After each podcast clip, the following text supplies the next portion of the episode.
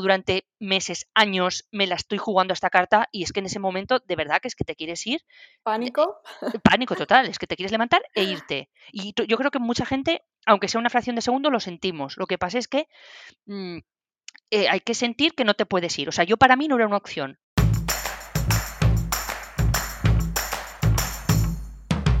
Hola, soy Úrsula Campos, autora del libro Hay una plaza para ti, con 33 claves para tener éxito y aprobar tu oposición. Me encanta que estés aquí, donde cada lunes encontrarás un nuevo episodio con tips de productividad, gestión del tiempo, técnicas de estudio y motivación porque para aprobar una oposición no solo necesitas estudiar, y aquí hablaremos de todo lo que te preocupa. Entrevistaré a expertos y compañeros que te inspirarán y te acompañarán para seguir adelante.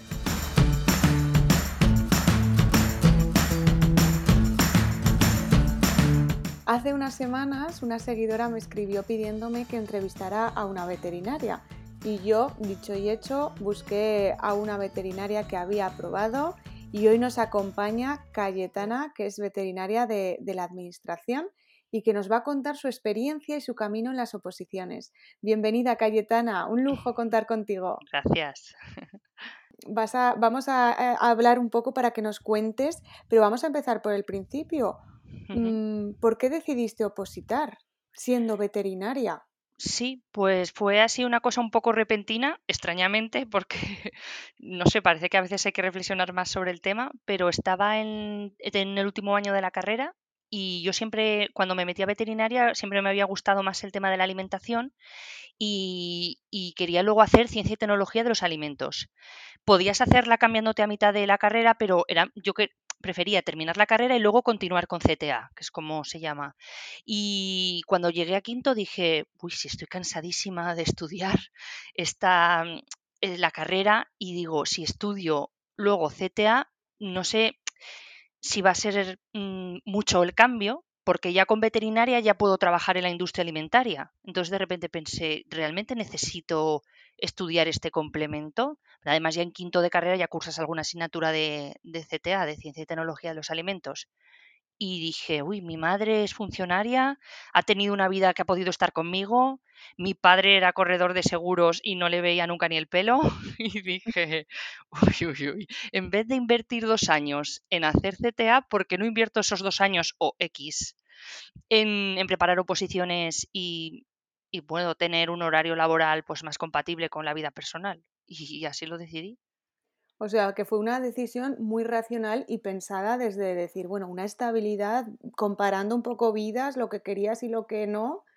Y, fue, no fue algo, lo hablamos muchas veces, que no tiene por qué ser muchas veces vocacional, sino decir, bueno, este es mi, mi camino, ¿no? Hombre, vocacional para nada. A ver, vocacional, es que yo ya me metí en veterinaria, ya no, no estaba yo muy con mucha vocación porque era simplemente, me gustaban los alimentos, me gustaban las ciencias, pero bueno, pues tampoco sabía muy bien qué hacer, porque hay gente que lo tiene muy claro, dice medicina, ¿no? A mí me gustaba la biología, me gustaba una serie de, áreas de la ciencia, pero tampoco, y fue un poco, y la alimentación, ¿no? El tema de la alimentación. Y me metí, pero la alimentación entendida como, como la tecnología alimentaria, igual, más que, más que la nutrición, que eso no.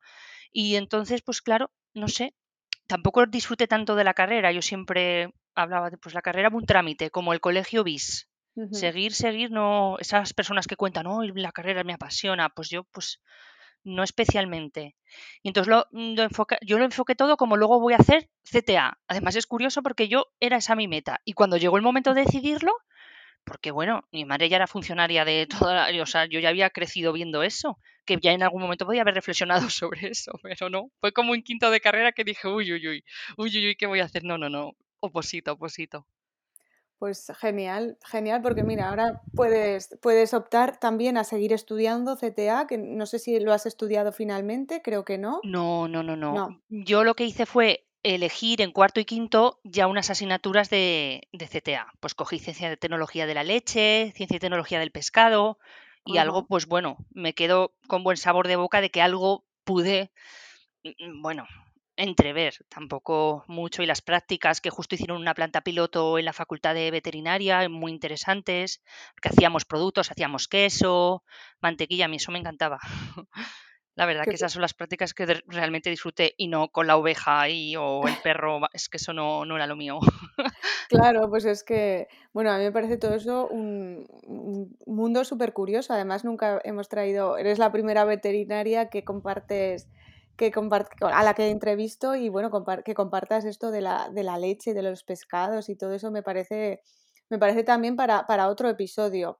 Porque luego tú acabas la carrera, más o menos tienes claro qué opositar, pero me imagino que tendrías varias opciones o, o solo Mm, viste una No, opción. no te creas, a ver, mm, varias opciones, a ver, varias opciones, me explico.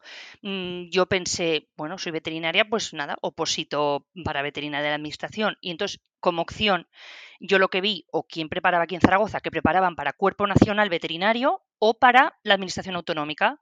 Y ya es- un poco esas dos opciones, es lo que yo no, no pensé, ah, pues me meto a a la administración general o eso no, no lo barajé en ningún momento. Yo dije, Claro, yo, claro, tú más o menos aprovechar la, la licenciatura que claro, tenías, ¿no? Y a claro, partir de ahí buscar, bueno, pues tengo cuerpo nacional y administración autonómica. ¿Y a cuál te decidiste? Pues eso fue uno de los errores que yo creo que cometí al principio cuando empecé, porque no lo tuve muy claro y empecé un poco preparando Cuerpo Nacional Veterinario. Y no digo que fuera un error el, el hacer eso, pero sí que es que la preparación por cómo era, pues mm, porque era un preparador que preparaba en distintas partes de España, también aquí, y entonces por, en el momento en el que yo llegué a la preparación, pues no sé, yo no, no me, perdí un poco en, el- en ese mundo. En ahora está preparando Cuerpo Nacional, ahora de repente un día habla de cosas de Aragón, mm, ahora de repente, y yo mm, no me, me costó centrarme, no me No centraba. encajabas, ¿no? A lo mejor Sí, no, llevaban ellos un recorrido y tú llegaste claro, más porque tú llegas, claro, ellos ya se están preparando y tú te metes en un momento dado como, como le pasaría a tanta gente, ¿no? Que se van incorporando cuando se van incorporando. Y yo en el momento en el que me incorporé, mm, pues no sé si fue eso, casualidad o yo misma, que me, me, me perdí un poco en ese mundo y me costó mucho centrarme. Sí. Entonces empecé preparando cuerpo nacional, pero claro, los temas eran muy extensos, mm, los tenías que adaptar mucho a, a, co- a cómo era la mecánica de los exámenes. Ento- ¿y eh, eh, llegaste a hacer exámenes de cuerpo Sí, nacional? sí, sí, sí, llegué a probar mm, dos, eran cuatro exámenes también. En cuerpo nacional el primero era, igual que en Aragón, que era un escrito, que se llamaba antes relacionado pero no coincidente, que esto lo acaban de eliminar. Entonces, bueno, Sí. se parecía muchísimo a, a, a los temas de la convocatoria, pero bueno, con algún matiz. Y en Cuerpo Nacional era un, pelín más sencillo en el sentido de que tenías tres temas y elegías dos, y en Aragón era pues solo dos. Pero creo que era más complejo pues porque era más largo, porque te requería que tú tocases mucho más pinceladas de- del mundo o la Unión Europea y luego ya pues descendieses a España. En Aragón pues normalmente pues como, co- empieces con España y ya te centres en Aragón pues ya sería suficiente. Y, y claro, como, como la, la mecánica de examen era muy similar, él decía, no, qué bien, prepararlo como en conjunto. Y aunque sí que es verdad que un examen te puede servir para el otro, mm, los, como los tiempos eran distintos y la materia era un poco distinta por esto que te comento de Europa o el mundo y luego nacional o luego bajar a Aragón, pues al final, al final no encajaba, no eran iguales. Entonces yo estuve mucho tiempo que si ahora me adapto a esto, que si ahora me adapto a lo otro. Porque decía, preséntate a los dos, que eso sí que puede ser bueno para Sí. curtirte. En, mira, me presento, me enfrento a estas cosas, pero yo sentía que de repente iba en una dirección, luego en otra, no sé qué. Eso me costó un poquillo. Entonces yo aprobé, aprobé el primer examen en cuerpo nacional, luego el siguiente era idioma, que eso es diferente a Aragón, porque el, el idioma en Aragón es el último y no es, no es eliminatorio. Sin embargo, en cuerpo nacional, pues sí, es el segundo y si lo suspendes el idioma, pues suspendes la oposición. Y entonces sí que aprobé el idioma. Además, también era diferente el cuerpo nacional que tenía un texto para traducir, pero luego tenía una breve entrevista en inglés, que eso en Aragón no, no existe. Era un poco más complejo, porque además siempre decían que en la entrevista, pues que era un poco un psicotécnico escondido, decían, que te preguntaban cosas y que te revelaban un poco, si tú revelabas un poco alguna, no sé. Hubo gente que dijo que suspendió porque dijo alguna tontería, yo qué sé, yo es que tampoco, o sea, no solo porque no fallaras en, en tu expresión oral en el idioma, sino porque igual decías cosas que no, no consideraban que no tendrías que decir, no lo sé. Yo aprobé también el, el idioma y luego fui al oral. Y ahí fue donde, donde suspendí. Sí que lo vi, lo vi más complejo. Que en el oral también elegías.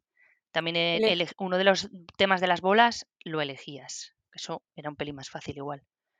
Y tenías para, o sea, tú eh, te daban opciones, tú elegías y tenías X tiempo para decir tu tema. Sí, lo, eso es igual en Aragón y en Cuerpo Nacional, que tú tenías unos minutos, ahora no recuerdo si 10 minutos, un cuarto de hora, algo así, pues poquito, pero bueno, suficiente para que tú esbozaras unos esquemas que de eso en la preparación también lo, preparas, valga la redundancia. Ya te dicen, bueno, pues tú tienes un tiempo y te dicen un poco cómo hacer esos esquemas. Hazlo en mayúsculas para que lo veas bien, hazlo con ideas grandes, no, no desciendas. Entonces tú en ese momento, pues bueno, vuelcas, que viene muy bien para eso de me he quedado en blanco, para no quedarte en blanco.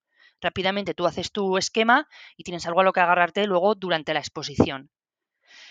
Y entonces eso, pues tienes esos minutos y te dicen, pum, vas con un cronómetro, que eso ya te lo compras antes, ¿no? Ellos también llevan el suyo, obvio, y tú llevas el tuyo, entonces tú te cronometras, vas mirando, pim, pim, pim, venga, ya lo tengo. Y ya luego empiezas y vas tema por tema, aunque es un tiempo en global, en conjunto. Tú puedes pasarte unos segundos, incluso algún minuto en un tema y luego quedarte corto en otro, pero claro, lo tienes que hacer equilibrado, claro, y tienes que decir todo lo que se considera que tienes que ahí decir, pero bueno, puedes bailar un poquillo con eso. Entonces tú vas mirando el tiempo y, vas ajustando, ¿no? Eh, sí.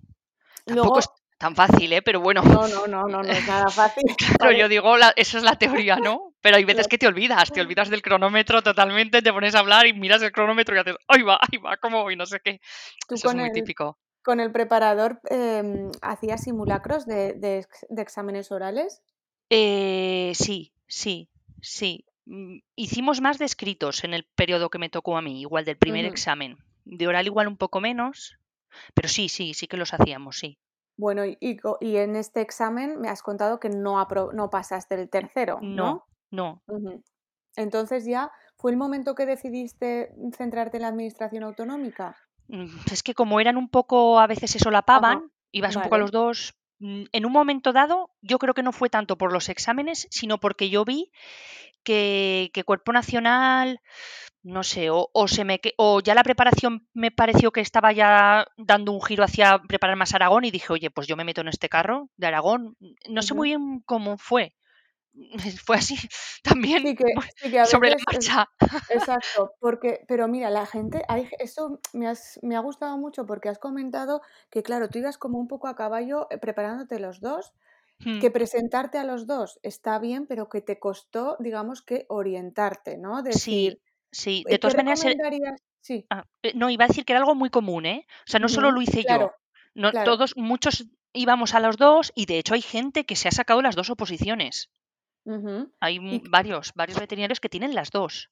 Y, o sea, quiero decir que se puede conseguir, ¿eh? Pero yo, yo por cómo soy yo, por no sé por qué, me resultó difícil. Vale, el, el, organizarte. Genial que, des la, que digas la opción de que hay personas que han aprobado las dos, pero mm. esas personas que se sienten como tú te sentías, hasta que tú encontraste la solución, que fue centrarte en la tuya, eh, ¿qué les recomiendas? ¿Cómo, porque, qué, qué, indicios pueden notar para, para, ver que eso no es lo suyo, que, que, es mejor que se centren, aunque se presenten a las dos? Pues no sé qué indicios pueden notar ellos. Yo, yo, sí que sé los indicios que noté yo. Y era, era que no, no avanzaba, no avanzaba, no, no me centraba, me perdía en el mundo de la información de voy a buscar más cosas de este tema. Y los temas, en vez de centrarlos, voy a hacerme este esquema, voy a hacerme este resumen, mm, como que no los terminaba. O, o no, no sabía si tenía todos los epígrafes del temario, porque claro, Cuerpo Nacional tenía unos epígrafes y luego el mismo tema en, Aragón tenía otros, coincidían algunos puntos, otros no. Entonces, claro, al final no eran los dos temas iguales, iba yo y es que no perdía mucho el tiempo. Yo notaba que perdía el tiempo, que mareaba la perdiz y no y no centraba. Yo creo que la oposición es súper importante centrarte en los temas. Mira, esto es lo que piden, pin, pin, pin, y, y, llevarlos todos los temas, ¿no? Tener todos tus esquemas o tus resúmenes de todos los temas y estudiarte los temas, porque llega un momento que estás tan mm. cansado de hacerte los temas que no te los estudias o no te da tiempo a estudiártelos. Porque es que estoy haciendo un nuevo tema. Claro, es que al final lo que hay que hacer es estudiar y ya está. Y eso es un poco, esos son los indicios, ¿no? Cuando yo veía que no estaba estudiando, que es que estaba haciendo temas, haciendo temas. Y como esto no. Es que hay gente que dice, no, yo cuando salga el examen más cerca estaré, empezaré a estudiar y, creo que es un error. Sí, desde luego, hay que enfocarlo desde el principio. Mm, si algo he aprendido ha sido eso, que desde el principio hay que ir a la mecánica del examen, a estos son los temas, voy a por ellos y a estudiar desde el minuto uno. Obviamente al principio, pues estudias, estudias, pues eso, de uno en uno o como sea, o tienes una parte general, nosotros tenemos una parte que es de, derecho, que vulgarmente se conoce pues eso de derecho, que es la general, y luego otra parte que es la específica, que es los temas eminentemente más veterinarios. Entonces, bueno, vas alternando o según te apetezca, pero bueno, al final los tienes que tocar todos. Eso en todos los exámenes del grupo A, uno de, Aragón, son iguales en ese aspecto. Tienen 20 temas que son de la parte general o de derecho y luego los, los 90 específicos, que en mi caso, pues claro, son específicamente veterinarios.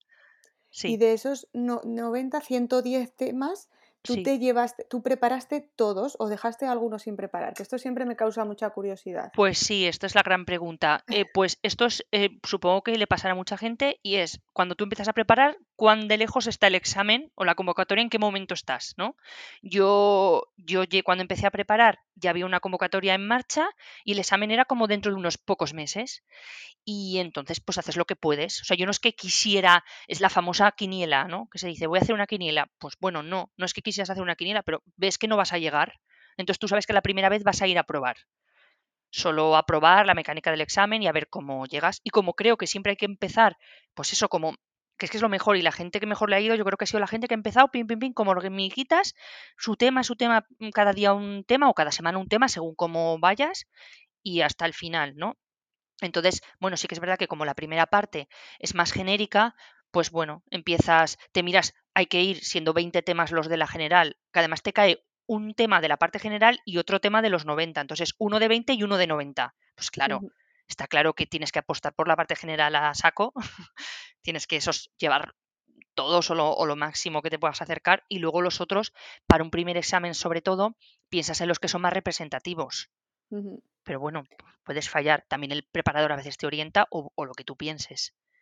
Por cierto, esos 20 temas de la parte general de legislación que les llamaba yo, ¿cómo los llevaste? Porque para las personas que no tenemos, eh, no somos, no hemos estudiado derecho, suele costar. ¿A ti te costó mucho? No me costó tanto como hubiera podido pensar. Sí que es verdad que había alguno que era como un hueso, alguno concreto que era en plan, no, no, con este no puedo. Pero, pero luego les coges, ese, no sé, llegas como una especie de relación amor-odio. Yo llegué a ese, a ese punto y les coges así un cariño especial y, igual es un reto, ¿no? Porque claro, yo creo que sí que nos suponen un reto a todos porque son los que se te, se te alejan un poco de tu profesión, pero me resultó muy, muy interesante esa parte de derecho que yo siempre había odiado desde que era pequeña, siempre decía el derecho, qué, qué aburrido. Y luego pensé que, que, equivocada estaba, porque la legislación lo es todo. Y de hecho, nuestra profesión, vamos, es que no puedes perderle vista. Y todos los temas son de legislación, todos. Los específicos también, porque tú puedes hablar de la ciencia de la veterinaria, pero es que realmente en tu profesión como veterinaria de la administración no, no vas a tratar eso. No vas a tratar la enfermedad animal como tal, sino vas a tratar qué leyes, qué leyes regulan las enfermedades animales, porque hay una serie de programas mm, que, que se dan en Aragón y se tratan las enfermedades en función de lo que dicen las leyes. Y, eso es lo que yo ahora que estoy en salud pública, pues yo todas las medidas que tomo las tengo que fundamentar en leyes, basar en leyes. Entonces no es, ay, mira, es que eh, si comes un huevo en mal estado puedes coger salmonela. No, no, es que es qué legislación hay de salmonela qué programas hay mm, mm, relativos a salmonela, cómo gestiona la gente eso, los operadores y cómo tú controlas que se esté llevando a cabo bien.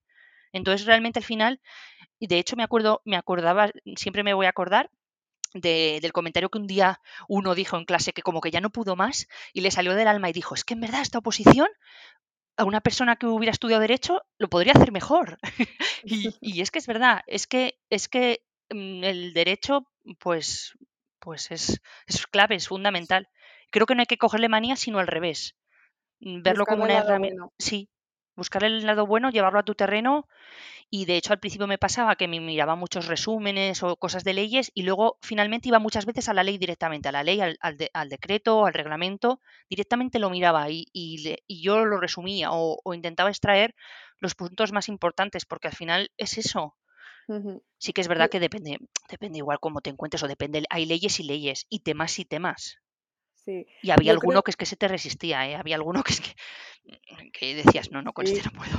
Que es normal. Y luego lo que dices, una primera aproximación, a lo mejor un resumen o, o, o alguna pincelada que alguien te dé está bien, pero luego hay que ir a la ley y hay que acabar acostumbrándose. Y yo, a mí, yo coincido mucho, ¿no? Que es un amor-odio a las leyes, al final acabas Mm. cogiéndoles el gusto, menos, bueno, a la 39 y 40, menos a la, a- a la del procedimiento administrativo, yo se lo cogía a casi todas. Sí, sí, yo había alguna que, que de repente, sí, sí, veías que es que lo que sí que me pasaba con los temas estos de la parte de general era que los tenías que repasar continuamente, porque para llevarlos bien los tenías que llevar muy frescos.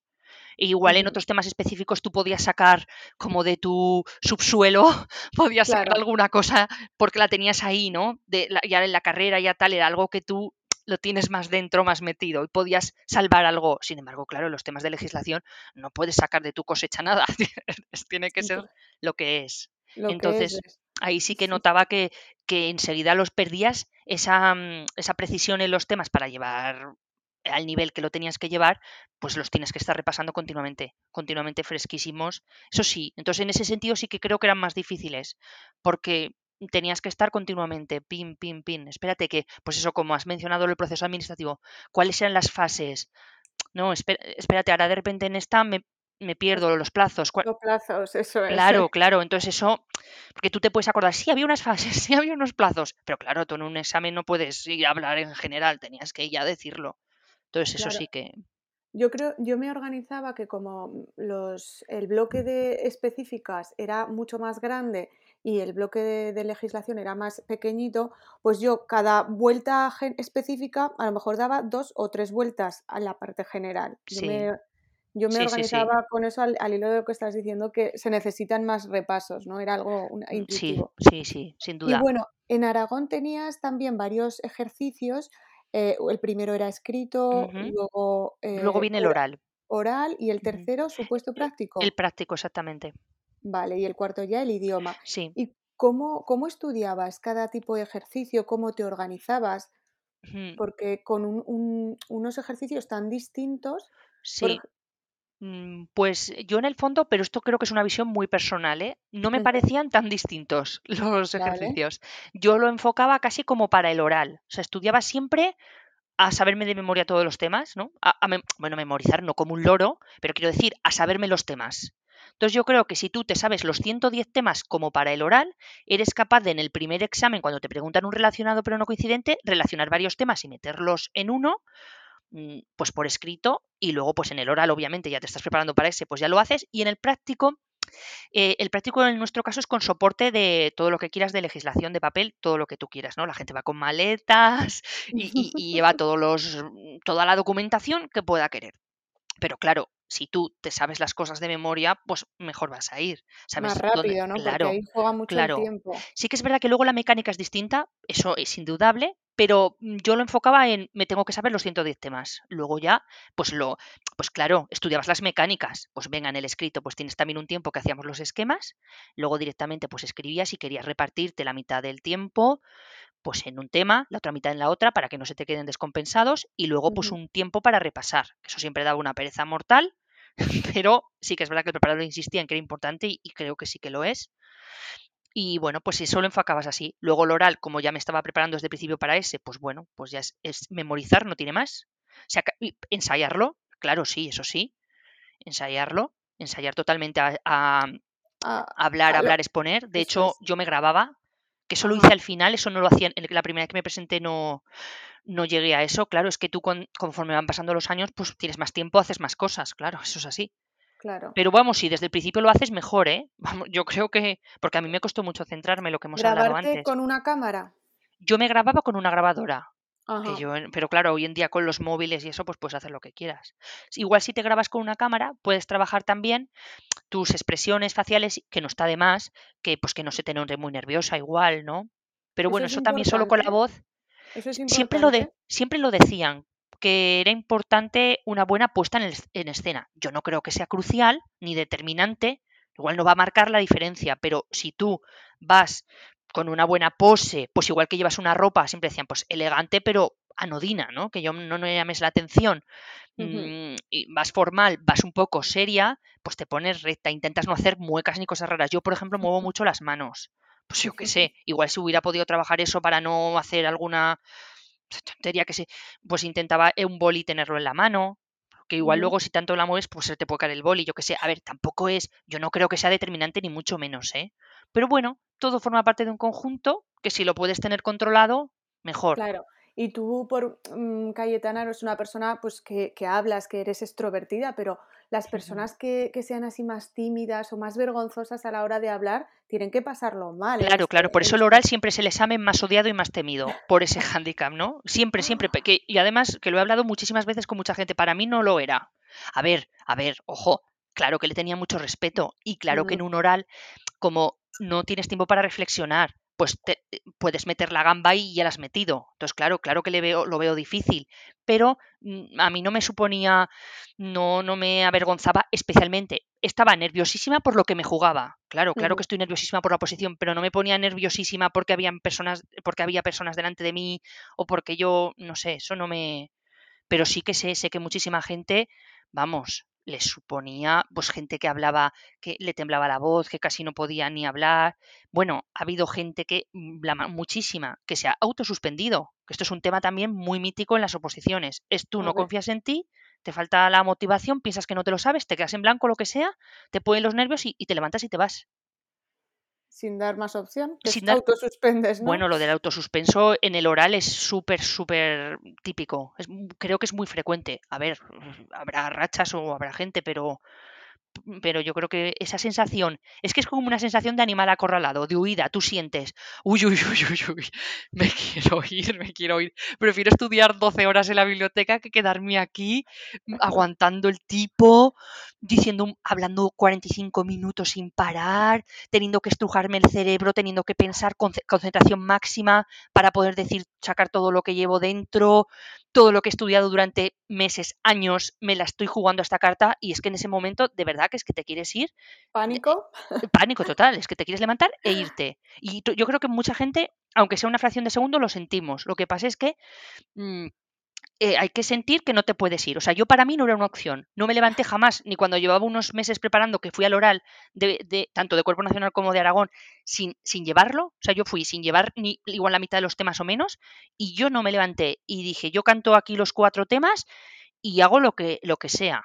Y de hecho me acuerdo que como me quedé corta porque no tenía más que decir, el tribunal me, me hizo me hizo preguntas, intentó como, "Ve, di más, y yo, y yo ya les dije, un momento que les dije, no, no, ya no tengo más que sacar, ¿no? Pero era un aprendizaje y un, y un entrenamiento que yo estaba haciendo pensando en el futuro, en cuando sí que lo, lo llevara, ¿no? Pienso que no, yo he visto gente muy buena, gente que era buenísima, la he conocido en la carrera, gente muy, muy bien preparada, que en el oral es que lo pasaba tan mal en el principio, no lo voy a soportar, en ese momento igual de sacar las bolas, que es un momento durísimo, y, y pues se levantaban y se iban, no, Madre no mía. Por eso yo- aquí siempre decimos, ¿no? Que opositar es mucho más que estudiar y, y esos puntos débiles o puntos que nos pueden hacer daño hay que trabajarlos. Si tú eres una persona que, que entras en pánico o en- al, al hablar en público o tienes otro tipo de limitaciones, hay que trabajarlas, ¿no? Claro, No claro. esperar al día del examen. Ah, no, no, no, no, no, no, no. Bueno, por eso vas a preparación o lo que digo, Eso es. grabarte, pues bueno, eso puede ser, estar bien. Estás nombrando que, que tú sí que fuiste a un preparador. ¿Consideras que es fundamental ir a un preparador para aprobar unas oposiciones o puedes hacerlo por tu cuenta? Yo pienso que al principio sí que, mm, o bueno, al principio o en un tiempo de la oposición sí que creo que es importante que vayas a preparador. Creo que sí, ¿eh? También es que depende de la del tipo de persona que seas. Yo he visto gente resueltísima, apañadísima, que, que iba pi, pi, pi, pi, pi, lo que digo, como una hormiguita, estos temas, estos temas, pa, pa, pa, y no se plantea más. Porque yo esto también lo he hablado con una compañera de oposiciones que estudiábamos juntas muchas veces, que decíamos, nosotras nos comemos mucho la cabeza, eh, le damos vueltas a este tema, lo rehacemos, volvemos a hacer otro esquema, ahora cambio la mecánica del esquema, ahora me han Sí. dicho que mejor en mayúsculas, ahora me han dicho que mejor en minúsculas, ahora resulta que hay un esquema que es mm, en círculo. Bueno, y luego hay gente que no, no de- se deja de esas cosas y dice, pin, uno, ahora el 2, ahora el 3, ahora el 4, ahora el 5, y al final, hasta a- adelante, ¿sabes? Ya Sí, sí. se lo sacan. Y, y entonces yo sí que creo que un preparador te puede centrar, pero también depende de cómo seas tú. Y yo, de hecho, al final, cuando me la saqué, ya no iba a preparador. Ya lo hice, hicimos un grupo de trabajo, unos interinos que estaba yo trabajando ya en Teruel. Claro, a raíz de haberme aprobado algún examen de la oposición, me llamaron para trabajar. Entonces yo cuando al final me saqué la oposición estaba trabajando y estudiando. Ya no solo estudiaba. Y, y ahí ya pues bueno, me vino bien el grupo de trabajo porque un compañero de oposición también te puede venir genial para obligarte ¿no? a ir a la biblioteca o a estudiar unas horas o a... Eso es, para rendir cuentas, ¿no? Exactamente, es como una presión y un amigo y un compañero y bueno, y eso te puede ayudar y, y ya, pues eso ya me, me, vino bien, ya no necesitaba igual el preparador que me dijera que me guiara, ya tenía, porque ya, ya, mm, ya compré o adquirí los temas, ya me dio una guía en un momento dado. ¿Los, que, ¿Los temas los compraste o los fuiste haciendo? Sí, los temas los, los compré, pero lo que yo compré fue como un temario mm, extenso muy, muy grande y que se podía aplicar tanto a Cuerpo Nacional como a Aragón. Tenía, había unas tablas de equivalencias, que es lo que yo digo que yo no supe gestionar muy bien. Me perdía los epígrafes, eran temas muy extensos, eh, elaborados a lo largo de muchos años que había habido distintas convocatorias que habían tocado, pues siendo el mismo tema, pues habían tocado igual o alguna pincelada más o menos. Todos los temas eran pues de 100 páginas algunos, cuando luego... Claro, claro. A mí es que eso me vino fatal. A mí eso me vino muy, muy mal por cómo era yo. ¿Vale? Porque claro, yo perdía mucho tiempo leyéndome esas 100 páginas y para aquí, para allá y vueltas y aún así miraba por internet más información y me metía en la página del ministerio o en la del departamento y, yo y bueno, es que perdía muchísimo el tiempo. Yo, perdí, perdí tiempo, sí. Gestionar eso, esa necesidad, las personas, bueno, has comentado que con tus compañeros de oposiciones o compañeras, pues que le dabais vueltas y que veías que hay gente que no le da tantas vueltas. Sí. Yo también me he sentido muy identificada porque nosotras también con la Academia Pume, que era como nos llamábamos nuestro grupo de trabajo, eh, había veces que decíamos, venga, así, lo dejamos ya, porque si no, estarías dando vueltas al tema, vueltas y vueltas. Yo hice lo mismo. Exacto. Llegó un momento que me prohibí a mí misma retocar el tema. Es me lo prohibí carpeta temas definitivos y no se toca bajo ningún concepto. Justo lo mismo, justo lo mismo. Es que me tuve que, me, lo tuve que poner ya en serio, ¿eh? Porque es que era un problema que tenía, sí, sí. A eso hay que lo vamos a recalcar porque seguro que alguien nos está escuchando y también le resuena. y bueno, ¿cómo, ¿cómo era tu día o cómo recuerdas que eran tus días de estudiante? Pues al principio, cuando solo estudiaba, pues intentaba ir mucho a la biblioteca porque yo en casa me, me perdía más. Me empezaba, ay, pues ahora va a la cocina, pues ahora al baño, tal, como que me distraía más. Y, em, y nada, pues me levantaba. No he sido nunca de madrugar esa gente que se levanta a las 6 de la mañana, iba, mm, pues no. Yo sí podía, me levantaba a las 8, pum, pum, iba, las 9 a la biblioteca y paraba para almorzar, que yo eso sí que soy muy rigurosa, yo mis comidas necesarias, yo almorzaba y luego seguía y luego volvía a casa a comer y luego volvía por la tarde hasta la hora de la cena. Y ya cenaba y eso sí que era mi máxima, después de cenar no se toca los apuntes, porque a mí me parecía muy deprimente acostarme con los apuntes en la mano y levantarme y coger los apuntes otra vez. O sea, eso a mí yo tenía que cortar ahí un momento después de cenar, era como el tiempo de, ocio. A ver, que tampoco es que te fueras a quedar mucho tiempo. Pero, por lo menos. Pero por lo menos, porque estabas cansado, estabas cansado. temas free, momento tema free. Y, y mm, claro, eso eran los momentos que tú eh, no estudiabas, no trabajabas, pero ya luego cómo lo compaginaste. Hay gente que se agobia mucho cuando trabaja porque ve que no tiene el mismo tiempo que antes. Claro, claro, sí, sí, es así. O sea, yo, por ejemplo, lo que hice fue, pues nada, eh, iba a trabajar, Llegaba a las 5 de la tarde a casa y ya de 5 a 9 estudiaba. Seguía sin por, la, por después de cenar estudiar, eso no es que no lo hice nunca, es que era algo que no no es que ni cuando estaba en el colegio hacía eso de quedarme por la noche, no no lo he hecho nunca jamás. Es que no no lo soporto, no sé, no no me gusta. Entonces, claro, tenías mucho menos tiempo y notabas que te cundía menos. También es verdad que ya llevabas un bagaje. Yo ya llevaba un tiempo estudiando, entonces, bueno, igual ya no necesitaba tanto pero cuando se acercaba el examen, ahí sí que me cogí un, un teco. La gente, vamos, yo lo he visto claramente mucha gente, yo también lo hice. Me cogía días libres, vacaciones, o incluso para el oral hubo, me cogí un licencia por estudios, vamos, como una excedencia que se dice, unos, me cogí 15 días extra, que me vinieron genial para estudiar mañana y tarde, efectivamente. Yo creo que, vamos, yo, yo lo necesité claramente. es que esos días, ese último mes, bueno, crucial, sí. Viene bien, ¿no? El, el, coger, recomiendas, o a ti te vino bien el, el cogerte unos días al final. Pero, Yo creo que sí.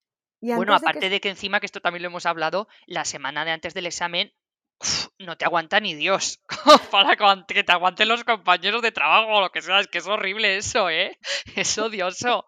¿Cómo sobrevivir a la, última semana? ¿Cómo sobrevivir, no? vamos, habrá, a ver, habrá quien más y quien menos, pero en general la gente está de los nervios. Entonces aguanta tú eso, los comprobamos. No, no es fácil, es mejor quitarte de en medio.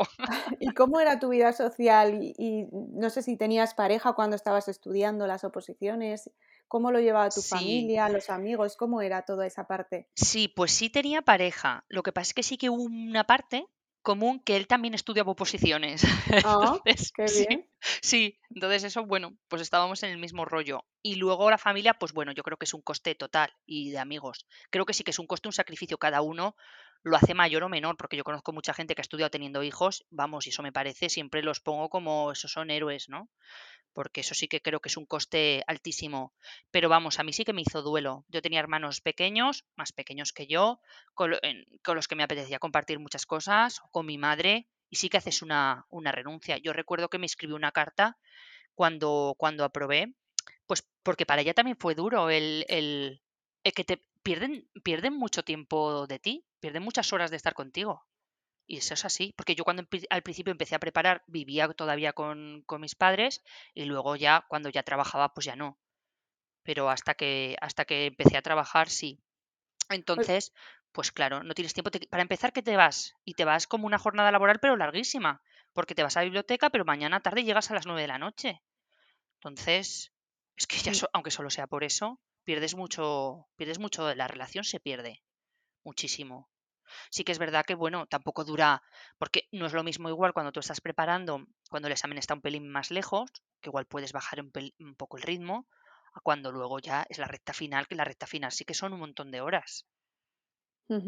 Depende un poco, sí. Yo creo que sí que es un coste social fuerte. Y si no, lo haces, igual igual mal vas, porque igual te deberías dedicar más tiempo a la oposición, no sé. También, también le pasa a mucha gente que está entre dos aguas. Pin, pin, pin, ahí como que estudia la oposición, pero también hace mucha vida social, o, bueno, vida, con vida social entiendo, pues eso, con su pareja, con amigos, o, o, no estudia, o está en el gimnasio o haciendo cualquier otro tipo de hobby. Y, y creo que hay que encontrar el equilibrio porque yo, de hecho, luego yo me apunté al gimnasio, mm, bueno, no, mm, creo que no hay que dejar de hacer muchas cosas, porque si no tu, vida igual se empobrece excesivamente, pero sí que hay que ser responsable y dedicarle unas horas. Eso es fundamental, al final responsabilizar y priorizar. Yo siempre lo digo, yo por ejemplo mm, me quité de leer, algo que a mí me encantaba, ¿no?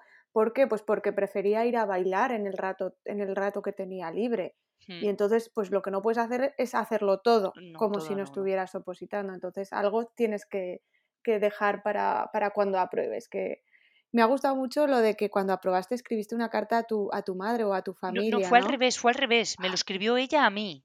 Ah, ella a mí, como contándome cómo ella había vivido ese ah. proceso de, que yo no estaba y de que, y de que ella pues no pues me había perdido en, a ver, no, del todo, pero, pero obviamente, imagínate una relación de madre e hija, que en este caso la que opositaba era yo, pues eso yo pienso muchas veces en cómo la gente que tiene un hijo de tres años, de cuatro años, le, tiene que dejar eh, para estar estudiando. Es que a mí me parece durísimo. Ahora que yo tengo un hijo de dos años y medio, me lo planteo el no, el, por las tardes dejar a mi hijo y ponerme yo a estudiar, vamos. Bueno, y es que conozco gente que lo ha hecho y está embarazada del segundo y, yo alucino. Yo digo, si esa gente puede, pues yo también puedo, ¿no? Yo también lo tengo que hacer.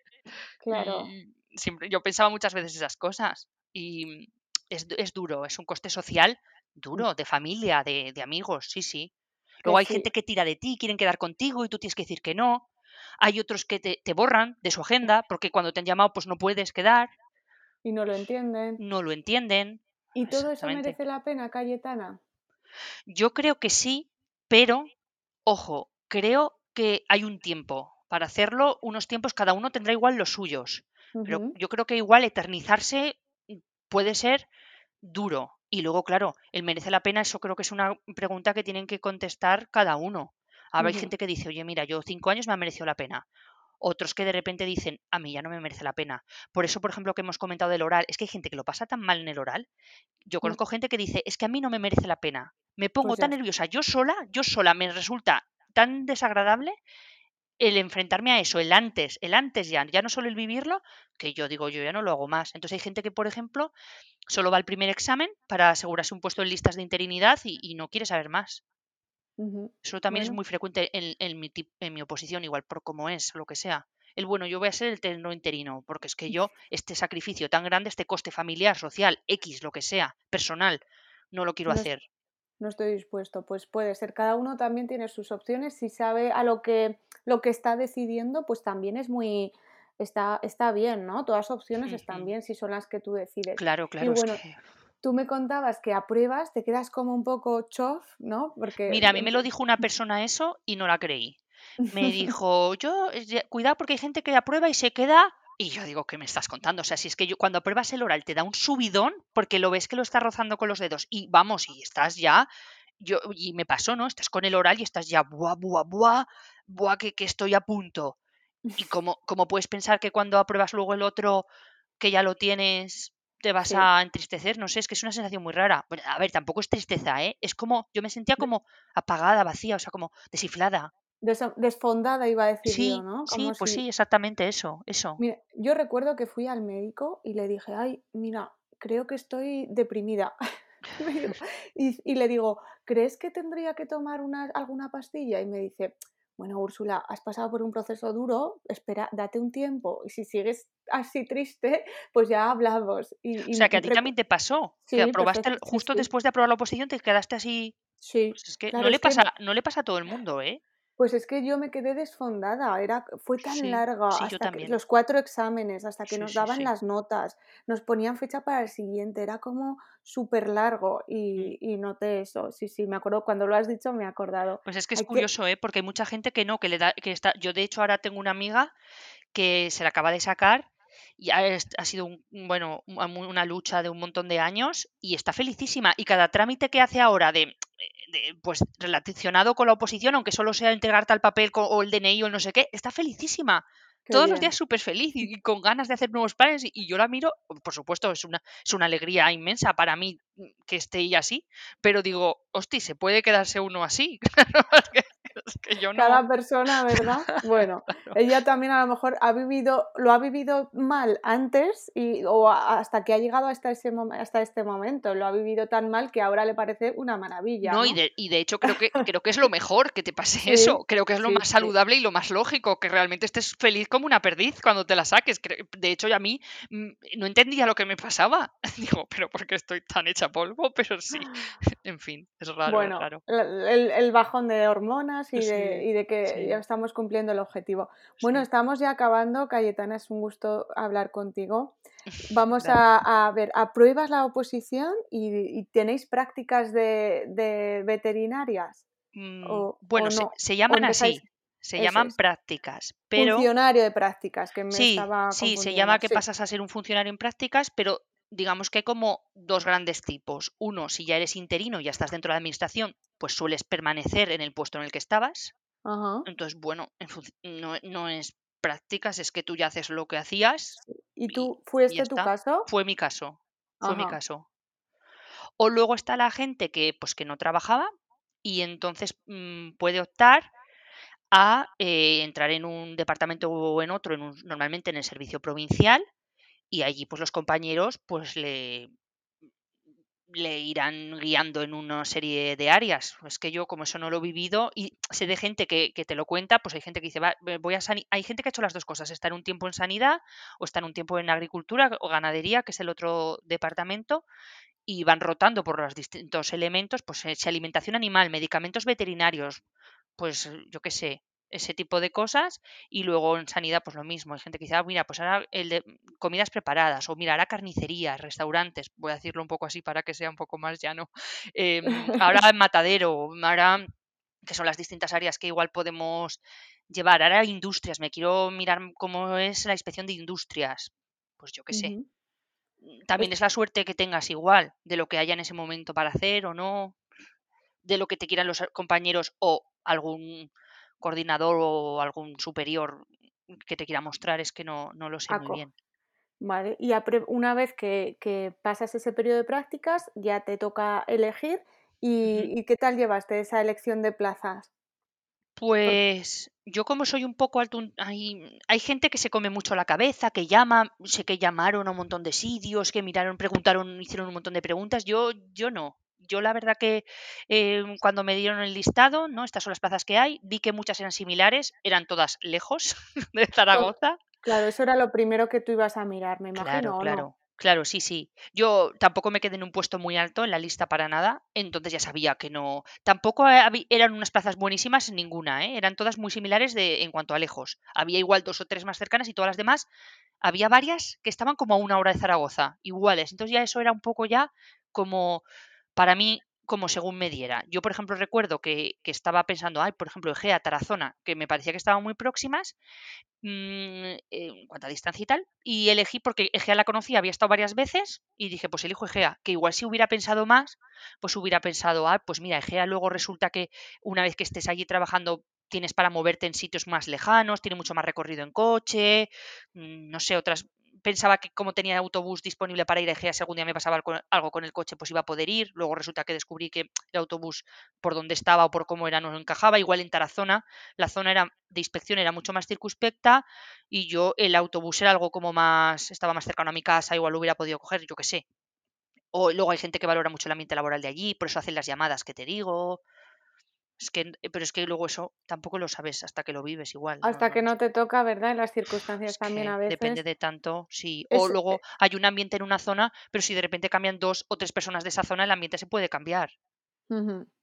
También es otro mundo, ¿verdad? Cuando entras al, al cuerpo de, de funcionarios ya cambias también, es, otro, es ya otro proceso distinto. Sí. Ahí sí que encuentras... recuerdo también un poco la alegría, ¿eh? La alegría de decir, esta plaza es mía, esta Ah, plaza la he elegido yo, ¿no? Parece como que... Y, y la ilusión de quiero empezar un nuevo proyecto, de quiero hacer las cosas lo mejor posible, venga, voy a, ¿sabes? Voy a ser muy ordenada, voy a hacerlo todo muy metódico, me lo voy a mirar todo bien, no sé, sí. te hace como ilusión, como cuando en el colegio estrenabas el estuche en los, los lápices así a principio de curso, pim, pim, pim, pues esa sensación de, venga, tal, y- De sí, qué, de qué orgullo, ¿no? De qué orgullo de haberlo Ahí sí que conseguido. recuerdo es- ese punto como Sí, más ya de, igual ya habían pasado los meses y ya me estaba recuperando.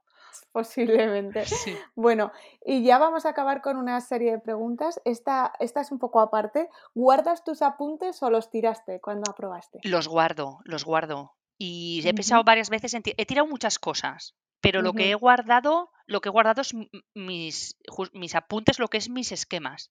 O sea, yo hubo un momento al final que ya hice un esquema que también me lo autoimpuse. Mira, voy a hacer unos esquemas de una hoja. Cada tema, una hoja. Por esto que hablamos de no perderse en la información. Entonces, venga, yo una hoja. Entonces, esos los guardo. Los guardo. A veces se los he dejado a alguien, a alguien cercano o lo que sea. Claro, ahora ya no tiene sentido porque ahora ya están desfasados total. Sí. Bueno, ¿hace Pero cuánto que aprobaste, porque es que me la saqué en 2016. Pues ahora estamos en el 21, ahora eso. Aparte de que encima ha cambiado un poquillo la mecánica de examen, entonces, bueno. Pero bueno, eso. Además, cada vez que sale una convocatoria, los temas algunos cambian, otros no. Y, y sí, no. Igual un día me los cogeré y los tiraré. No sé, ahí lo dejamos. Yo lo pregunto porque hay gente para todo, hay gente que los Sí, con los como... quema, ¿no? En el ritual Sí, de San Juan, queman, así pasa por exacto. encima. Yo, no, sí, no sé, no me dio por hacer un ritual ceremonioso. Guay. Bueno, pues ahora para conocerte un poquito más, vamos a ver de qué team eres, de qué equipo eres. ¿Eres zurda o diestra? Soy diestra. ¿Y de perros o de gatos? Soy de gatos, sí. ¿La Bella y la Bestia o el Rey León? La bella y la bestia. Ah, yo también. La, la mayoría de gente dice que el Rey León, entonces. Mm, ¿De café no. o colacao? De café. ¿Y de Roma o París? Mm, buena pregunta. Pues Roma, yo creo. Muy bien. Ya está. Hasta aquí el- el- el- la ronda rápida de preguntas, Cayetana. Bueno, ha sido un gustazo hablar contigo. Muchas gracias por, por, tu- por este ratito con digo. nosotros. Y te dejo el micro por si te quieres despedir de, de las personas que nos están escuchando. Ah, bueno, pues nada, yo solo quería contar un poco mi experiencia por si puede servir de ayuda a alguien. A los que están opositando, pues mucho ánimo y fuerza y valor y aguantar y intentar, pues eso, no perderse, ¿no? Centrarse e ir pim, pam, pum, metódicamente, a lo importante. Ese foco, ¿no? Sí, sí. Muchas, muchas gracias, Cayetana. Gracias a Mm, ti. Gracias por, por, todo lo que has compartido y a vosotros os espero la semana que viene aquí el lunes a las 8 de la mañana en otro, con otra entrevista, con otro episodio y no puedes faltar. Un besazo.